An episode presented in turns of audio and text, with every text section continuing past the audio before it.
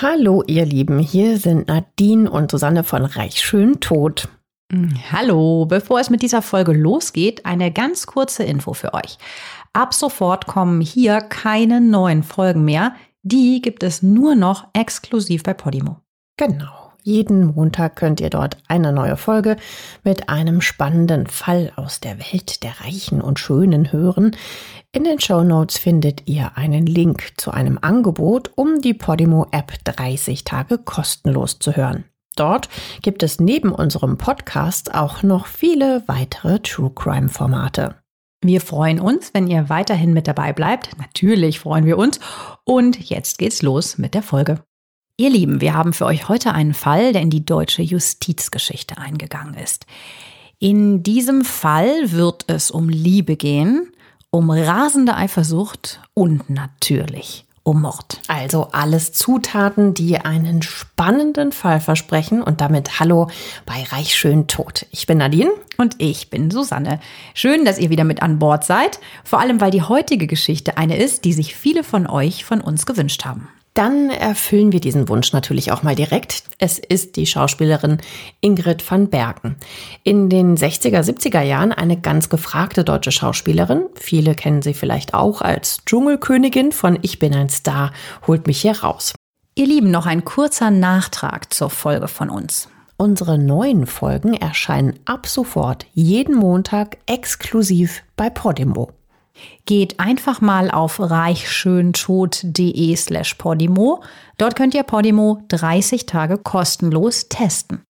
Lasst uns gleich mal mit der Tatnacht beginnen.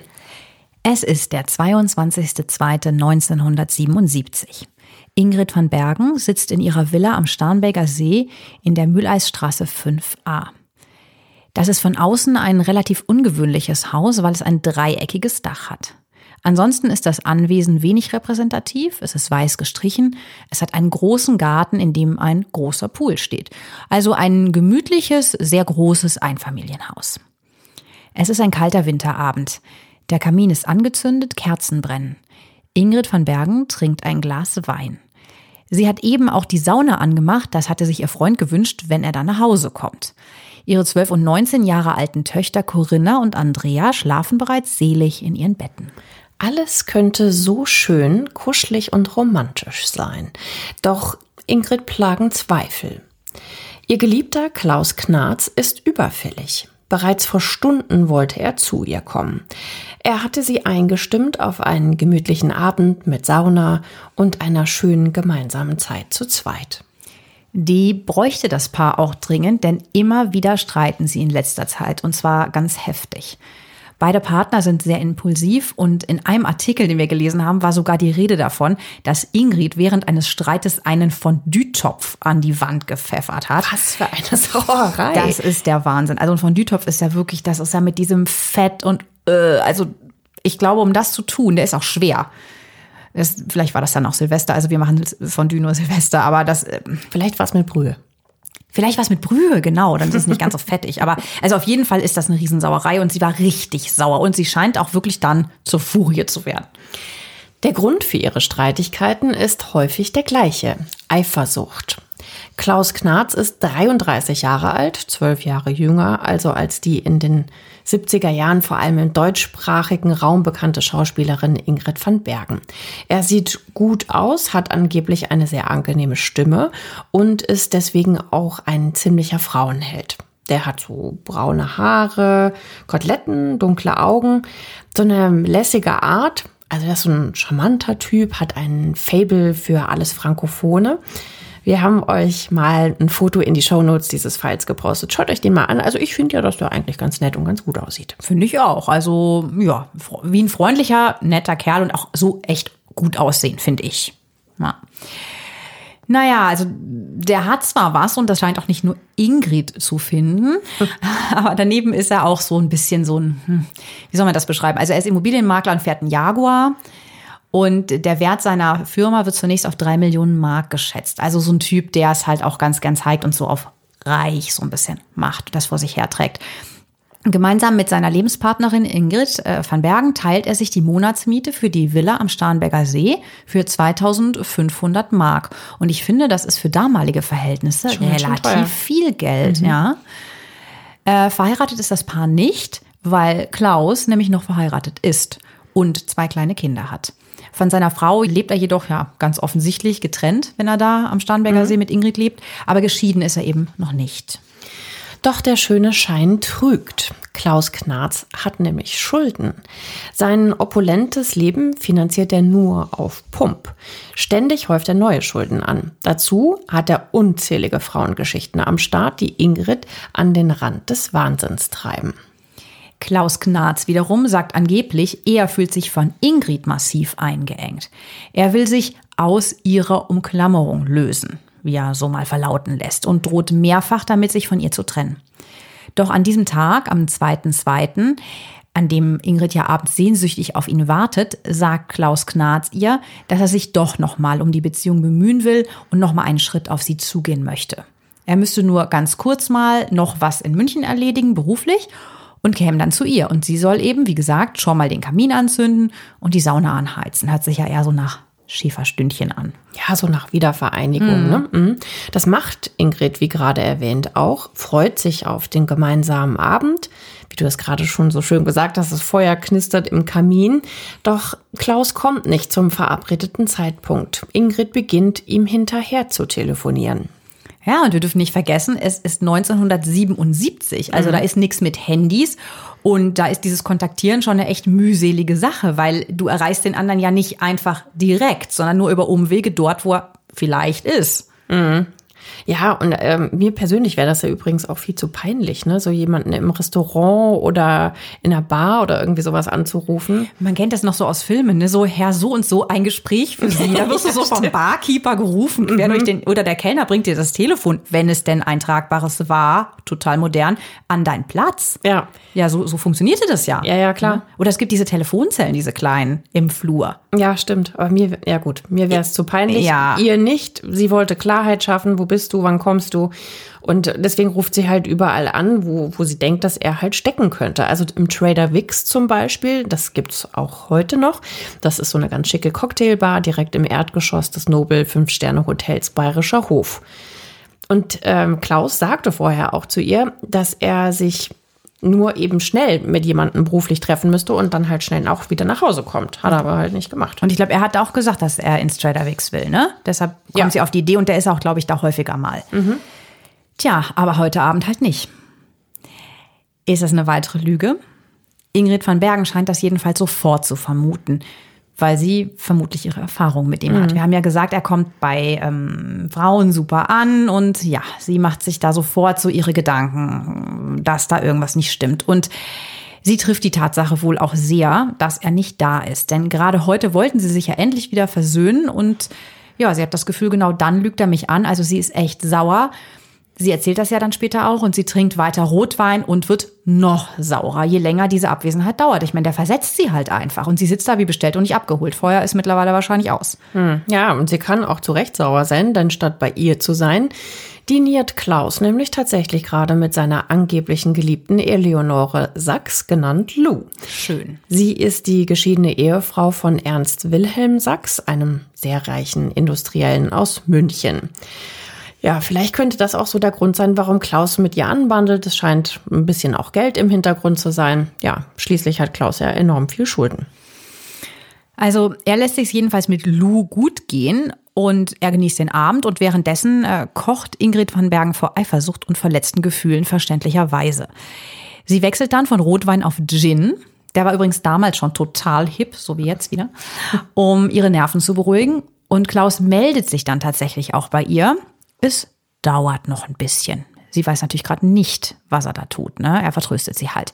Er käme gleich, sagt er. Und wir wissen ja, dass das nicht stimmen kann. Ingrid van Bergen aber nicht. Es ist auch nicht das erste Mal, dass sie Schwierigkeiten in ihren Beziehungen mit Männern hat. Sie war viermal verheiratet. Sie hat zwei Töchter von zwei verschiedenen Männern. Nochmal kurz so, wie sie aussieht. Sie ist blond, äh, schlank, gut aussehend eine Frau, die auffällt auf jeden Fall. Also sie hat eher so einen herben Charme, kann man sagen. Und vor allem hat sie so eine ganz rauchige, dunkle Stimme. So wie Hildegard Knef, die ja ebenfalls so eine ganz ähm, rauchige Stimme hat. So eine Chansonsängerin war sie und eine Schauspielerin. Also für mich soll es rote Rosen regnen. Das genau, kennt ihr so ja alle. Für mich. Genau, also die Stimme ist jedenfalls, also auch von Ingrid van Bergen, also ihr absolutes Markenzeichen. Ja, aber schauen wir uns doch mal genauer an, wer Ingrid van Bergen eigentlich ist und wie sie zu der Person wurde, die dann am 2.2.1977 in einen der bekanntesten deutschen Kriminalfälle verstrickt wird. Sie kam in Danzig zur Welt und hatte drei weitere Geschwister. Ihr Vater fiel bereits am ersten Tag des Zweiten Weltkrieges und daraufhin musste ihre Mutter mit ihr und ihren drei Geschwistern nach Dänemark fliehen.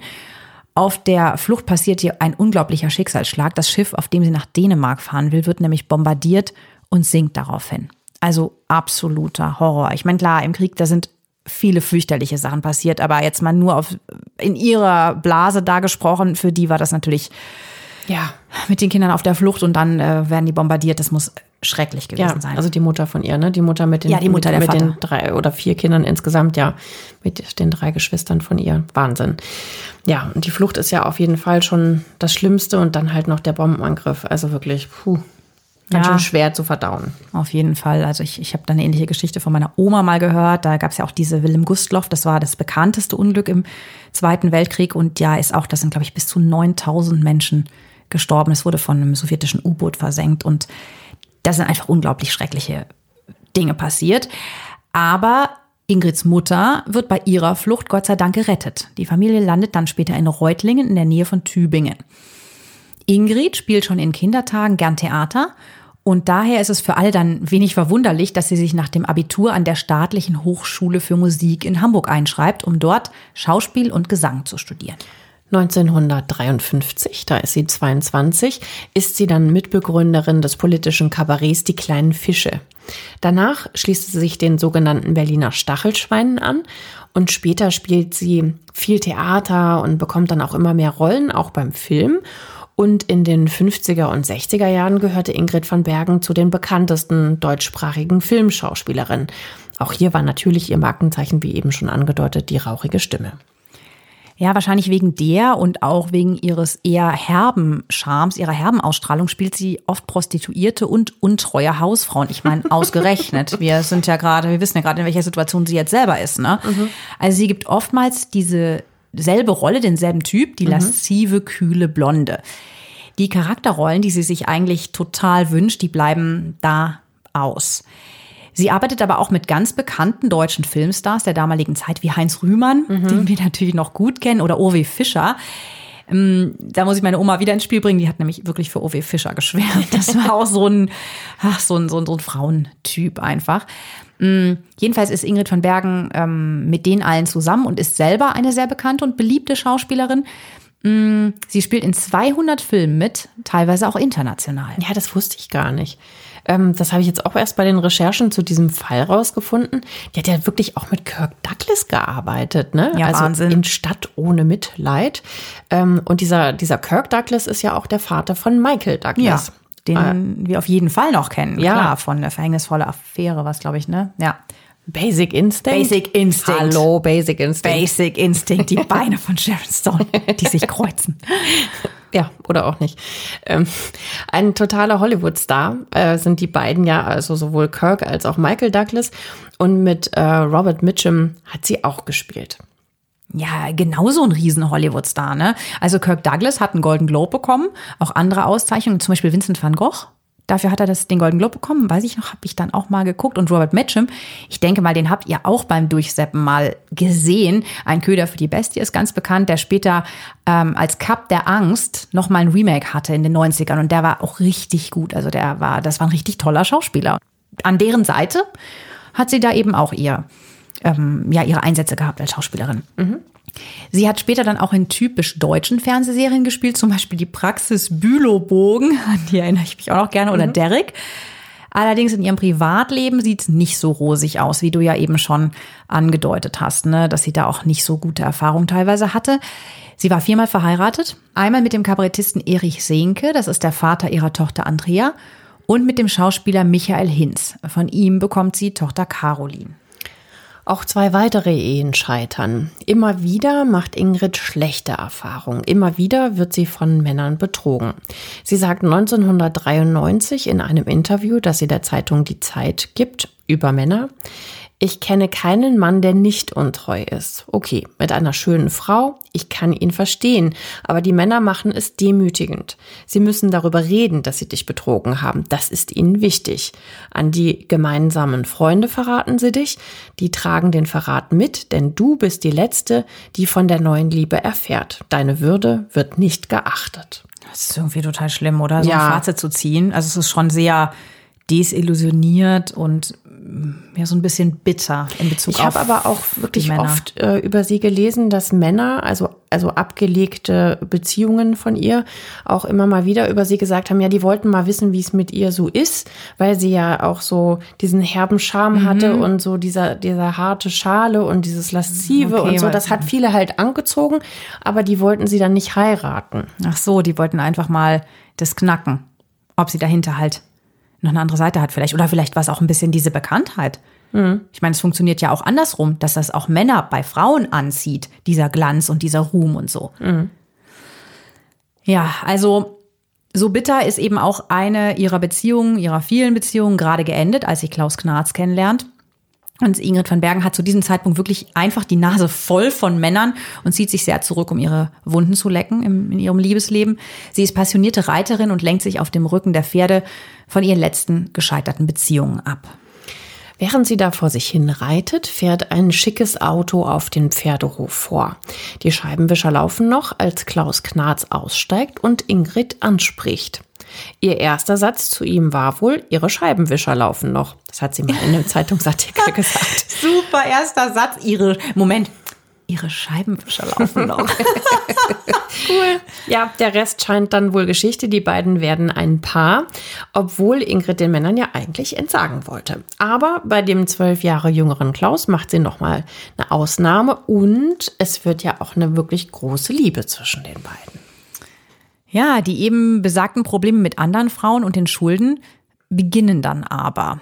Und Klaus hackt angeblich auch häufiger mal genervt auf Ingrid rum und beschimpft sie sogar als klimakterische Frau. Ich meine, Entschuldigung. Also das heißt ja, das ist eine Frau, die gerade in ihren Wechseljahren ist. Das ist 46 so wie dieser, war die zu dem mal, als er sie so betitelt hat. Ja, das mhm. ist wie wenn einer sagt, wenn du sagst irgendwie, ja, äh, stell mal bitte äh, oder räum mal selber deine dreckige Wäsche weg und der sagt, hast du deine Tage. Also ja. ungefähr so auf dem Level ist das nur noch deutlich verletzender, weil er ja auch so viel jünger ist. Ja. Und ich glaube, ehrlich gesagt, mit dieser mit dieser Erfahrung im Hintergrund, ich werde sowieso immer betrogen, ist das natürlich immer auf diesen Altersunterschied anzuspielen. Du bist eh eine alte Frau, hat ja immer so ein bisschen die Drohung, hm, ich könnte mir was Jüngeres suchen, finde ich. Also ich finde es extrem geschmacklos, so ein so einen Satz zu bringen, klimakterische ja, Frau. Auf jeden Fall extrem verletzend. Ne?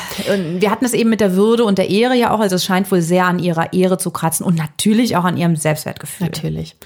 Ja, diese angeblichen dauernden Demütigungen und Herabwürdigungen werden später für diesen Fall auch noch wichtig. Behaltet das also nochmal im Hinterkopf. Also jetzt wisst ihr, wer Ingrid van Bergen und wer Klaus Knat sind und wie ihre Beziehung sich im Lauf der Zeit von dieser, ihre Scheibenwischer sind noch an, Liebe hin zu auch mal Streitigkeiten und jetzt sitze ich allein vorm erloschenen Kamin und warte auf ihn, Situation entwickelt hat. Kommen wir jetzt nochmal zurück zur Tatnacht. Bislang wissen wir nur, Klaus Knarz hat, wie du ja gerade sagtest, Ingrid mal wieder versetzt. Er vergnügt sich mit einer Freundin, während die Ingrid Freundin, auf ihn wartet. Vielleicht seiner Geliebten.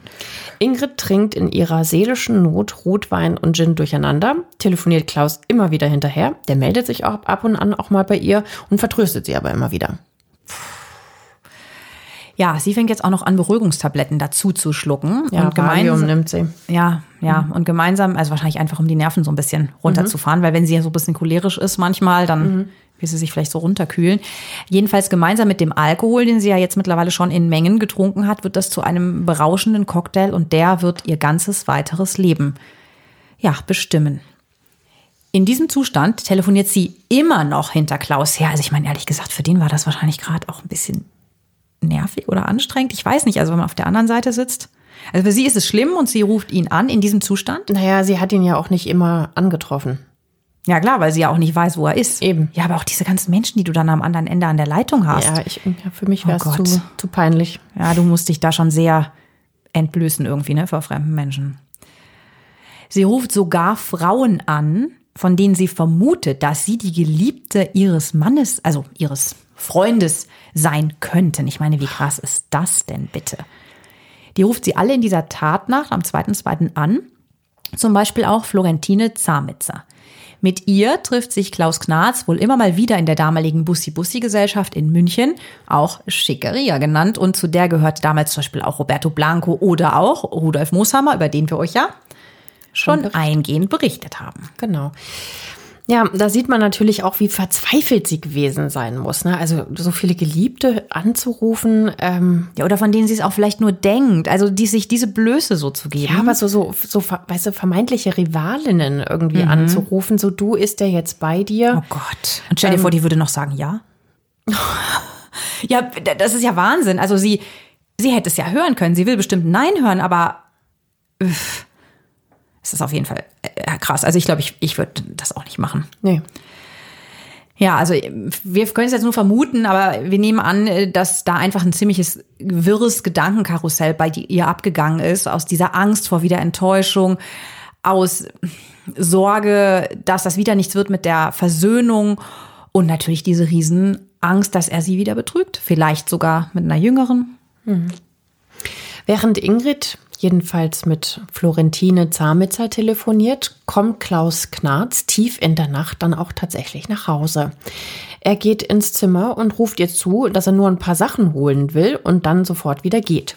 Er will die Beziehung mit Ingrid beenden. Er hat sich angeblich neu verliebt. Ähm, das hatte er vorher auch schon mal so am, am Telefon angedeutet. Schön, das so zu erfahren. Krass, oder? Gerade kam also ihr Geliebter Klaus Knarz zurück nach Hause, nachdem er sie ewig hat warten lassen.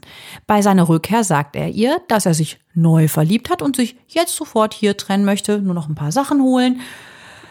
Ja, ich meine jetzt mal echt, die wartet den ganzen Abend auf den Typen, telefoniert ihm nach, steigert sich in ihre Rage rein Das und ist aber jetzt auch wirklich nicht nachvollziehbar, oder? Zuerst sagt er, mach den Kamin an, wir wollen es nochmal miteinander versuchen. Und Sauna dann, auch. Und dann ist er in jemand anders verliebt. Hallo? Naja, vermuten wir mal mit dieser äh, Dame, mit der sich der getroffen hat, mit der Lou, lief es vielleicht ganz gut. Du hast gesagt, sie hat einen reichen Background. Ich meine, vielleicht hat er sich ja wirklich total verliebt. Auf jeden Fall wollte er anscheinend Nägel mit Köpfen machen. Ich nehme jetzt einfach mal an, dass er zu der wieder zurückfahren wollte, weil ich glaube jetzt nicht, also ich persönlich glaube jetzt nicht, dass er noch eine dritte dann in petto hatte in dieser Nacht. Jedenfalls ist das einfach total heftig. Ja. Ja, und vor allem extrem respektlos natürlich und verletzend. Und die Ingrid van Bergen sagt später über diesen Abend und eben diese seelischen Verletzungen, dass er hat mich regelrecht demontiert. Er hat mir die Füße weggerissen. Ich hatte gar keine Existenz mehr. Ja, und diese Worte müssen dann wohl auch ja, wie eine Art Hebel bei ihr umgelegt haben. Jedenfalls greift sie zur Pistole, die Klaus besitzt. Das ist eine Smith äh, Wesson Kaliber 38 und schießt auf ihn. Und das Heftigste, es gibt sogar live eine Zeugin. Den Schuss hört Florentine am Telefon mit an. Ja, die es ist immer noch am Telefon. Ne? Das ist total krass. Es ist 1.24 Uhr, deshalb wissen wir das auch so genau, weil diese Zeugin halt da am Telefon natürlich dann auf die Uhr guckt. Und dann legt Ingrid auf. Aber der Schuss verfehlt Klaus. Die Kugel landet in der Wand. Das ist jetzt, das ist jetzt wie in so einem Film. Wieder klingelt das Telefon. Diesmal ist Klaus Mutter dran.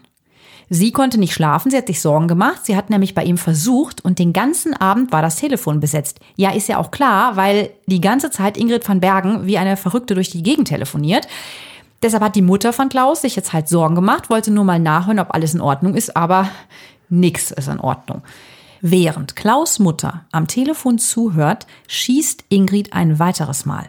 Und diesmal trifft sie. Ein glatter Durchschuss. Ingrid trifft Klaus am Oberkörper und der versucht jetzt auch noch zu fliehen. Doch Ingrid setzt erneut auf ihn an, feuert ein drittes Mal aus einer Distanz von nur 80 Zentimetern.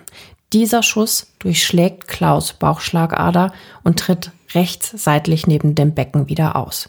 Ingrid van Bergen sagt wörtlich zu diesem Moment, ich dachte zunächst, er spielt nur. Dann habe ich ihn umgedreht und festgestellt, dass er schwer atmet. Oh Gott. Dann geht sie zum Telefon zurück und sagt zu Klaus Mutter, ich habe ihn erschossen. Überleg, du hörst das als Mutter, wie dein zwar 33-jähriges Kind, aber dennoch Kind erschossen wird die hat wahrscheinlich auch nicht geglaubt, dass das alles gerade wirklich passiert. Ich meine, vielleicht wusste die ein bisschen was über diese etwas teilweise heftige Beziehung, aber das ist ja, das ist ja die Höchststrafe, wenn du das auch noch mithörst. Ja, aber was für eine Tat ist das auch, oder? Zwei Zeugen hören am Telefon, wie dreimal auf eine Person geschossen wird. Das ist ja wie in so einem Film. Es ist wirklich wie im Film. Der allerdings tragisch endet. Denn Klaus Knarz mhm. stirbt. Er schafft es tatsächlich noch in den Vorgarten zu robben und dort stirbt er schwer verletzt. Ich meine, das wünscht man ja nun wirklich wohl auch niemandem. Er erliegt eben seinen Verletzungen. Klaus Knarrs Mutter muss wohl die Polizei verständigt haben, verständlicherweise, denn kurze Zeit später erscheint die bereits und nimmt Ingrid van Bergen fest. Sie wirkt geistesabwesend und nicht ganz bei sich und sie gesteht die Tat. Also Ingrid. Im Verhör sagt Ingrid van Bergen aus, dass sie gedacht hat, dass die Pistole eine Schreckschusspistole ist. Das hat Klaus ihr so zumindest immer gesagt. Auch hat er immer gesagt, dass die Pistole nicht geladen ist. Nun ja. Schreckschusspistole? Schreckschusspistole und vor allen Dingen, sie hat ja gemerkt, dass beim ersten Schuss eine Kugel rauskam. Mhm. Also ja, ich finde es jetzt gerade ehrlich gesagt, wo du das so sagst, nicht so ganz überzeugend. überzeugend ja. Aber ja, das ist das, was sie jedenfalls sagt. Bei der ballistischen Untersuchung der Waffe stellen die Beamten später fest, dass Ingrid sogar viermal abgedrückt hat, dass jedoch keine Kugel mehr drin war. Die Kammer war leer. Nach den Befragungen beginnt am 20.07.1977, also ein gutes halbes Jahr nach der Tat, einer der damals wohl spektakulärsten Gerichtsprozesse der deutschen Nachkriegszeit. Ingrid van Bergen betritt als Hauptangeklagte den Gerichtssaal. Sie ist züchtig gekleidet mit so einem schwarzen Kleid. Ähm, ihre blonden Haare trägt sie offen, aber oben auf dem Kopf hat sie so eine Strähne, so ja wie so eine Art Gretelkranz geflochten. Ja, sie ist schon so ein bisschen in dieser Rolle. Sie ist Schauspielerin auch, ne? Also sie weiß schon, wie sie da auftritt. Dieser Rock geht über die Knie, es ist hochgeschlossen.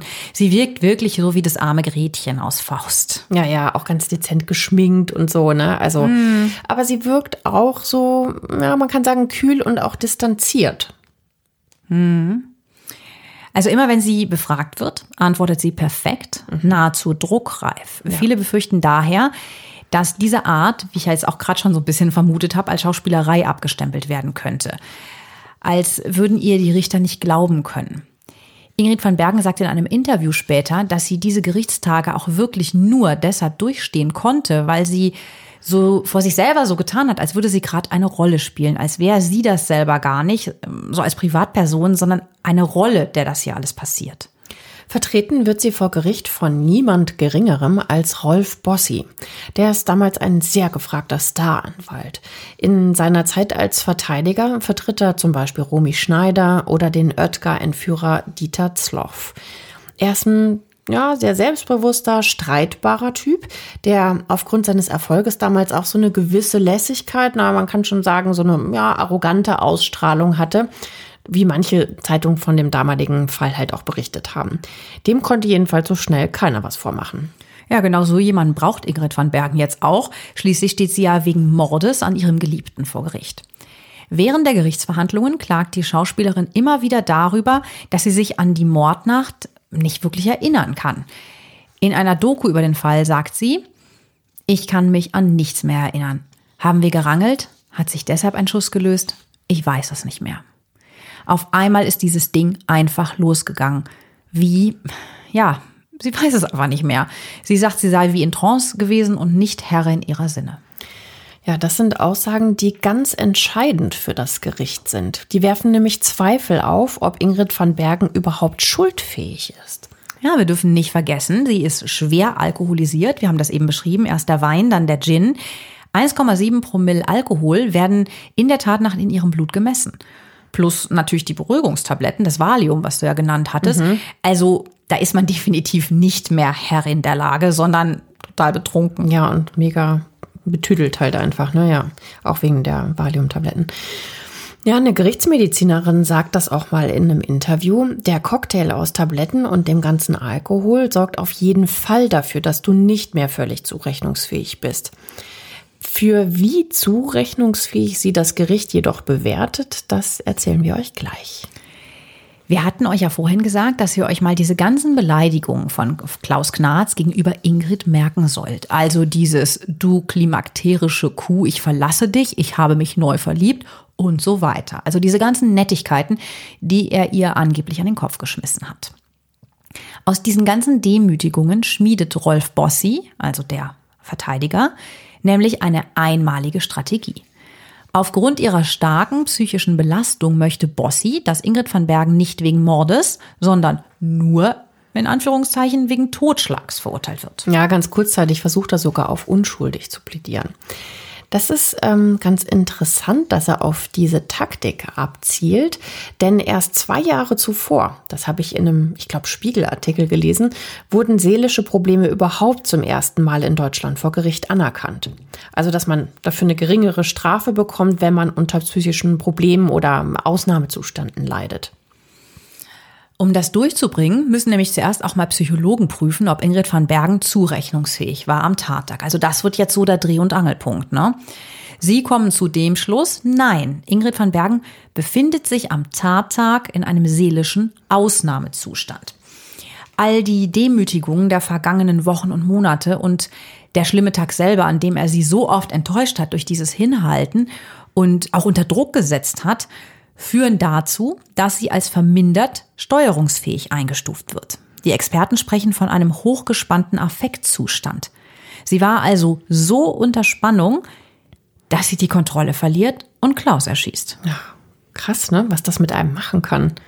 Mein Gott, dass das dann auch anerkannt wird. Hm. Zum Glück äh, haben wir uns noch nie in dieser Art von Spannungszustand befunden, aber das so ein bisschen nachvollziehbar finde ich klingt das schon. Ja, irgendwann ist das, ist das fast zum Überlaufen voll gewesen, offenbar. Ne? Das rechtfertigt natürlich niemals so eine Reaktion, aber es macht es, sagen wir mal, ein wenig nachvollziehbar. Ja, oder zumindest dieses ähm, Affektartige daran. Dieses mhm. jetzt flippe ich aus, äh, ja. wie so ein rotes Tuch und es brennt so eine Sicherung durch. Denn ja.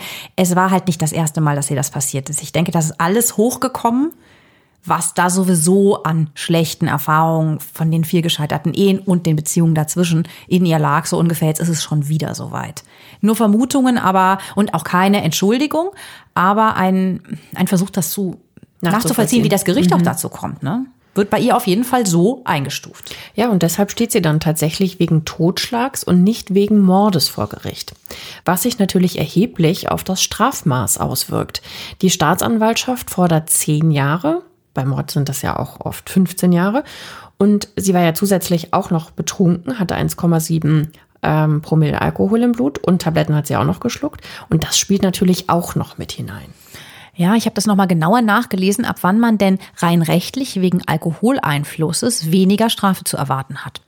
Also ab zwei Promille wird eine verminderte Schuldfähigkeit angenommen und da lag Ingrid ja drunter mit ihren 1,7.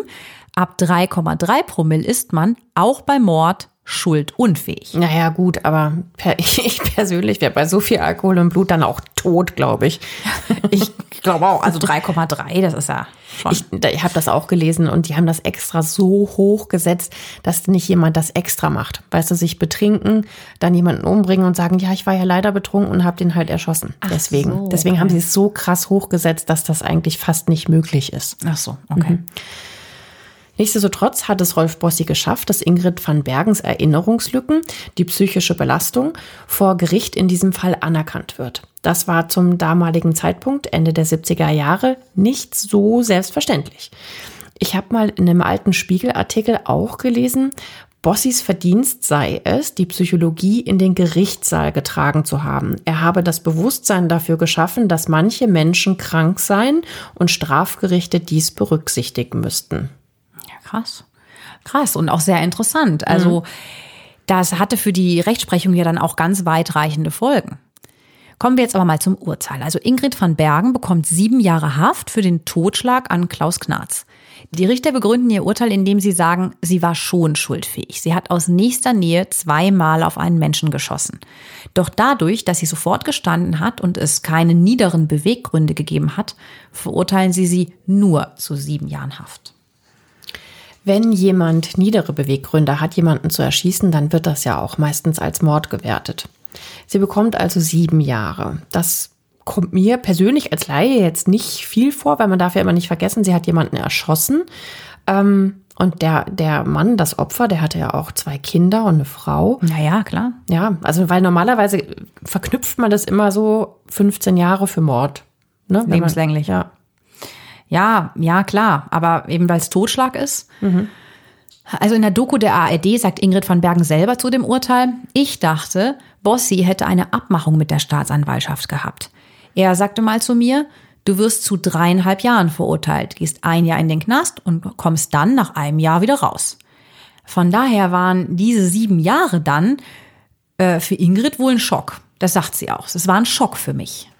Die Gerichtsreporterin Gisela Friedrichsen sagt einmal zu diesem Fall, dass sie schätzt, dass Ingrid van Bergen heute zehn Jahre für diese Tat bekommen würde. Also das würde ja heißen, dass die Gerichte laut ihrer Erfahrung, dieser Gerichtsreporterin, ähm, härter geworden sind. Ja, möglich. Die Schauspielerin sitzt dann jedenfalls fünf Jahre im Frauengefängnis Eichach in Bayern ein. Sie beschreibt diese Jahre in einem Zeitartikel aus dem Jahr 1993 so. Ich war ja wie aus dem Leben gerissen für meine Töchter. Das war furchtbar. Zweimal eine halbe Stunde im Monat Besuchszeit. Wenn du Familie hast, das ist brutaler Wahnsinn. Ich habe aber gelernt, allein zu leben. Da werden Kräfte frei, andere gehen dazu ins Kloster. Ja. Und äh, tatsächlich schon nach fünf Jahren kommt sie wegen guter Führung wieder frei.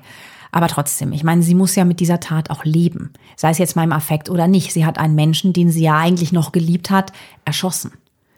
Und ihre Töchter fünf Jahre lang nur sporadisch gesehen. Also danach bist du mit Sicherheit nicht derselbe Nee, Mensch. das, das macht auf jeden Fall was mit dir. Die Zeit war ja auch nicht, weiß Gott, nicht schön im Gefängnis für Fünf sie. Jahre. Schreibt uns doch mal in die Kommentare, ob ihr das Urteil persönlich als gerecht empfindet. Also das würde uns mal sehr interessieren. Ja, auch aus der Sicht eben von seiner Frau, mit der er ja noch verheiratet war. Ja. Dass diese Geliebte, bei der er lebte, denn das war ja trotz allem der Status oder neue Lebensgefährtin, halt diesen Typen da auslöscht und jetzt mit in Anführungszeichen dann nur fünf Jahren davonkommt. Äh, Wie sieht's aus der Sicht seiner Frau aus? Ja, fände ich auch mal spannend. Bitte schreibt mal was. Danach ist es jedenfalls erstmal sehr, sehr schwer für die verurteilte Täterin Ingrid wieder gute Rollen zu bekommen. Das dauert natürlich so seine Zeit. Doch dann gelingt es ihr sukzessive. Sie spielt, wie wir ja ganz am Anfang gesagt haben, bei Praxis Bülobogen mit, bei Lehrer Dr. Specht. Das sind zwei Serien, die wir als Kinder gern gesehen haben. Ich schätze mal, ihr jungen Hüpfer da, die uns jetzt hier zuhören, ihr kennt die wahrscheinlich gar nicht mehr. Ich habe es geliebt. Ich fand es ganz toll. Ich fand's auch super. Ich hätte auch gern so einen Lehrer wie den Dr. Specht gehabt und Praxis Bülobogen natürlich auch. Ganz toll. Privat ereilt sie jedoch noch einmal ein Schicksalsschlag. Ihre Tochter Caroline stirbt mit nur 26 Jahren. Das war nach der Zeit äh, im Gefängnis, deutlich ja, danach. das ist auch echt ganz tragisch. Also bei einer OP finden die Ärzte heraus, dass sie Krebs hat, Caroline, und ihr ganzer Körper bereits mit Metastasen befallen ist. Genau bei dieser OP verstirbt Caroline dann an einer Herzinsuffizienz. Natürlich ein extrem tragischer Verlust für ihre Mutter Ingrid van Bergen. Die lebt dann ein recht zurückgezogenes Leben. Sie zieht zuerst nach Mallorca, dann in die Lüneburger Heide. Sie engagiert sich sehr für den Tierschutz und lebt mit vielen Hunden und anderen Tieren gemeinsam auf einem Hof. 2009 taucht sie dann, mittlerweile 78 Jahre alt, in der deutschen Trash-TV-Landschaft wieder auf und wird dann auch tatsächlich in der RTL-Sendung Ich bin ein Star, holt mich heraus oder kurz Dschungelcamp zur Dschungelkönigin gewählt. Ingrid van Bergen lebt heute immer noch in Norddeutschland. Nächstes Jahr, am 15. Juni, wird sie 90 Jahre alt. Sie hat ihren damaligen Geliebten getötet, ihre Strafe verbüßt.